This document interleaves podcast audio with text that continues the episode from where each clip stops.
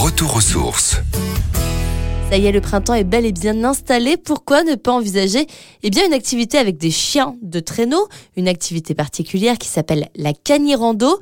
Pour en parler avec nous, Olivier de Fontaine, musher dans le Haut-Jura. Bonjour Olivier. Bonjour. Vous pouvez nous expliquer en quoi consiste la canirando? Alors la canirando, effectivement, c'est une activité euh, qu'on a transformée ou créée euh, de par nos, nos, anciennes tribus qui utilisaient le chien comme un moyen de traction. Et c'est vrai que depuis que le métier de musher euh, est devenu un vrai métier, nous avons mis en place des activités pour essayer de bosser sur l'ensemble de l'année et pas que l'hiver. Donc la canirando en, en fait partie. C'est une activité où Cani vient du mot chien, rando vient du mot des randonnée pédestre.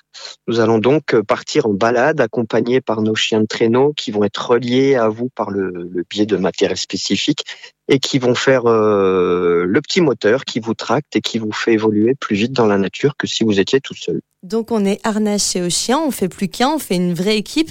Euh, à partir de quel âge on peut faire la canirando Il y a différentes races de chiens de traîneau sur la planète. Il y a des chiens qui sont plus typés compétition, des chiens, euh, chiens plus nordiques sont un peu plus cool. Et l'âge va se faire en fonction des chiens qu'on utilise. Mais voilà, à partir de, euh, à titre personnel, 7-8 ans, c'est parfait. Est-ce qu'il faut un matériel spécifique quand on vient? De bonnes baskets, je suppose quand même? Oui, il faut des bonnes chaussures, euh, chaussures de rando estivale, ça marche très très bien. Et baskets, basket trail, effectivement, les bonnes chaussures sont, sont les plus adéquates. Et après, vous nous harnachez, quel type de matériel vous utilisez? Il existe deux types de matériel, c'est ce qu'on appelle tout simplement une ceinture de canirando. Et puis après, on relie le chien euh, qui lui-même est équipé de son harnais de travail, on, on, le relie à vous par le biais d'une longe amortie, euh, ce qui signifie que c'est une corde avec un bout de sando à l'intérieur et qui fait office d'amortisseur. Il y a des lieux privilégiés pour pratiquer la canirando À titre personnel, j'exerce sur le Haut-Jura, sur une petite commune qui s'appelle La qui était la, la, capitale du chien de traîneau dans les années 80-90 en France.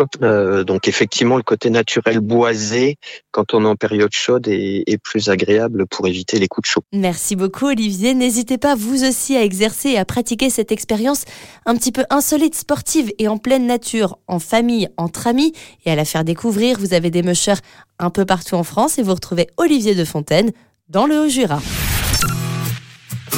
Retrouvez toutes les chroniques de Sanef 177 sur sanef177.com.